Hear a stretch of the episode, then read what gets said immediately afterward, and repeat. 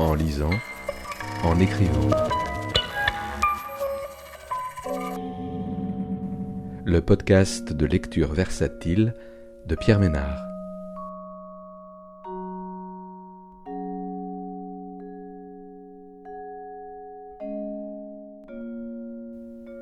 Aujourd'hui est tout soudain en rien de Suzanne Doppel, paru aux éditions POL en 2022.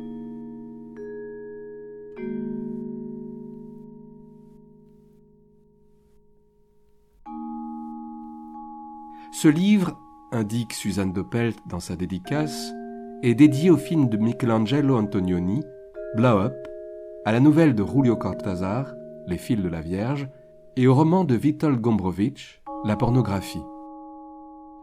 Après avoir interrogé la peinture dans Lazy Suzy notamment, la danse et la musique dans Metadonna, Suzanne Doppelt s'intéresse à travers l'énigme de la photographie au cœur de Blow Up à la manière dont le regard peut saisir les choses et quelle est cette incertitude qui habite toute image.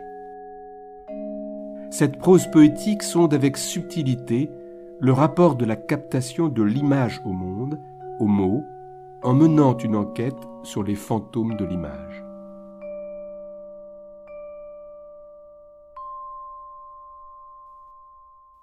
Des nuages passent à la pointe de l'île, dimanche 7 novembre de cette année-là. Parfois ils ont la forme d'un ours ou d'un rocher suspendu, parfois c'est le reflet d'un corps incertain sur la petite place ouverte sur l'eau et le ciel. Ici deux personnes, une femme et un jeune garçon, deux allures, et un arbre rigide par-dessus leur tête. Ils s'entretiennent. Tandis que viennent de passer encore deux longs nuages effilochés, une image naturelle par excellence. Ils s'entretiennent, ou peut-être est-elle la seule à parler à la pointe de l'île, une scène quelconque, presque rien, mais qui refait le lieu à sa manière ouvert de plus belle, sur l'eau et le ciel. Des inconnus pris à la pointe d'un viseur, un Contax 1,2, un beau stock d'images, voyage dans les airs, des vues de l'esprit, ou bien une photographie de la pensée. Et dans la chambre, quand l'une devient un rectangle parfait, vide et limpide, et que la suivante vire lentement au gris, c'est un nuage qui abuse nos yeux. Un grain devenu si dense que l'île disparaît en entier.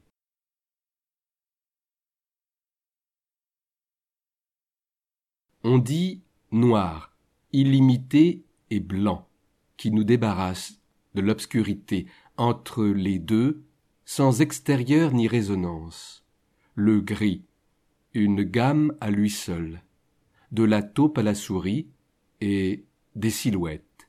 Des spectres privés de volume bougent là-bas et ici, comme des objets mal dessinés, les nuages, le brouillard ou la poussière, elle danse dans les rayons, tout juste une lumière. La vue vire lentement au gris. L'obscurité donne universellement cette couleur, dit Hegel, un beau sfumato qui rend l'ensemble introuvable.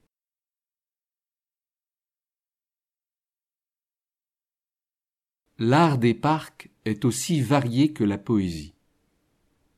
On dessine un massif comme on écrit un sonnet, et le jardinier est aussi un peintre. Des parterres et des fourrés, les courbes et les contre-courbes, des arbres hauts et les plans d'herbes mathématiques, le rythme des couleurs, l'apparition et la disparition des figures font celui-là au sud-est de la ville. D'un vert qui renvoie bien la lumière, très anglais, du bleu de Prusse, plus du jaune de Chrome, un coquelicot peut-être gris, une feuille noire, et les vers ne sont pas toujours de l'herbe. Une grenouille parfois, ou un visage blême au beau milieu, ou alors caché dans un buisson. Non pas un pendu, les yeux cavés à Hanging Wood, dans Marion Park, mais un masque, la bouche cousue. Un corps rigide. Il est ici et il est là, magiquement, un vrai drame plastique qu'il faut démêler. Sur ces murs, un théâtre de verdure, une découverte de proche en proche. Il tient les choses en cercle autour de lui. À chaque pas, un tableau. À chaque pas, un jardin d'ombre. Comme par enchantement, tout a disparu, ou bien rien n'est jamais apparu. L'apparition et la disparition sont une pratique courante chez le magicien, une baguette entre les doigts. Des doigts hallucinés montrant les choses puis les dérobant à la vue. Elles sortent du cadre, à l'œil nu, rien n'est plus visible. C'est le vide optique, et il faut un outil capable de ramener de la matière, une main avec ou sans baguette, pour sonder la distance, inverser le temps, magnétique et animal, elle rapproche doucement. On ne voit pas le vide au petit matin, mais à travers il voit la lumière pâle et l'ordre des plans, les massifs. La couleur a tout effacé, y compris le genre de corps qu'il croyait trouver là, un masque cireux sur un corps très fixe. Il était ici, il n'y est plus, magiquement. C'est un joli tour de passe-passe, ou bien une simple erreur de jugement, un trou dans le paysage qui dérègle la vue et qui, par des raisons d'optique, fait de si curieuses illusions. Celle d'une drôle d'affaire. À deux, ils mènent la danse confuse et empruntée. Un duo de choc. Pour un temps, un beau tableau vivant qu'on peut prendre à la pointe de son viseur aigu comme une lame. Pipping Thomas, qui ne regarde que le vide au petit matin. Sous les arbres, le vert augmenté et les ombres par défaut, le vide d'un rêve ou d'une illusion, une image chimique fixée sur un mur, les yeux grands ouverts pour voir ce qu'il ne verra plus. Quelqu'un a fait le mort, et s'approcher revient à perdre la mesure, ou alors perdre son temps. de si curieuses illusions d'optique, si l'œil n'est pas là où il faut, un point très spécial et encore. Sinon, y apparaît tout autre chose, ou plutôt presque rien. Le front peut-être, en un lieu comme une motte de terre, le nez ailleurs comme un rocher, et le menton entre les deux. Ce qui se reconnaît ici ne se reconnaît pas ailleurs, mais il suffit d'un bon calcul. La réalité est une affaire de réglage et regarder de travers, ou avec les yeux au bout des doigts, pour que se refasse un visage. Ça pourrait être à Marion Park, à l'est de Londres, mais c'est aux environs de Sandermirtz, à l'est de la Pologne.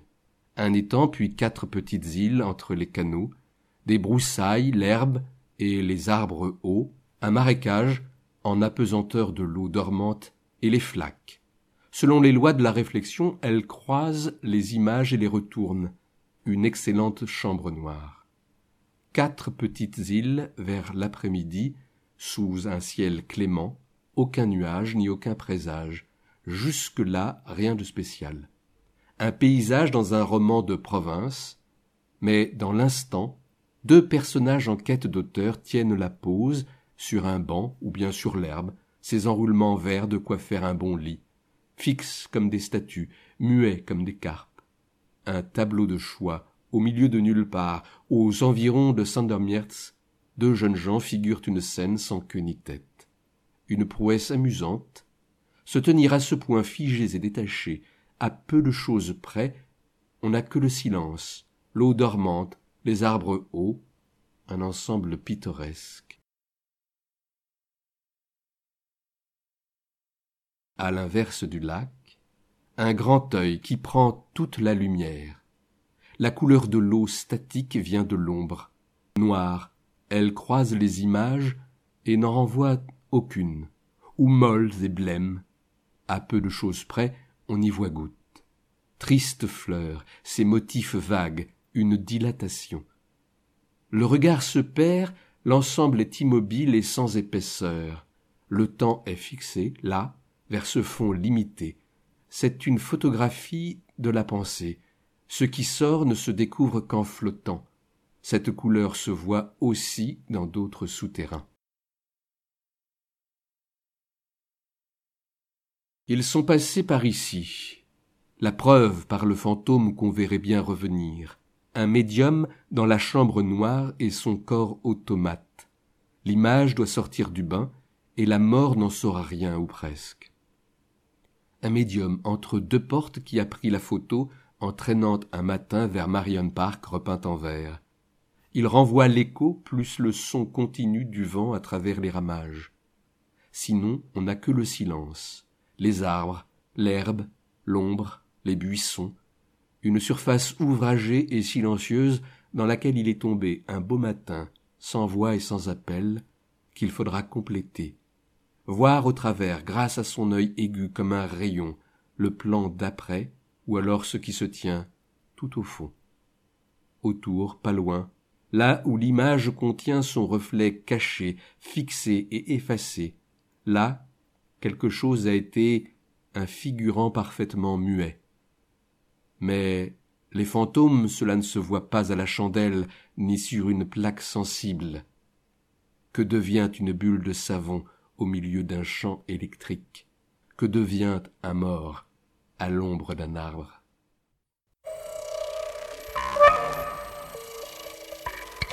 En lisant, en écrivant. Le podcast de lecture versatile de Pierre Ménard.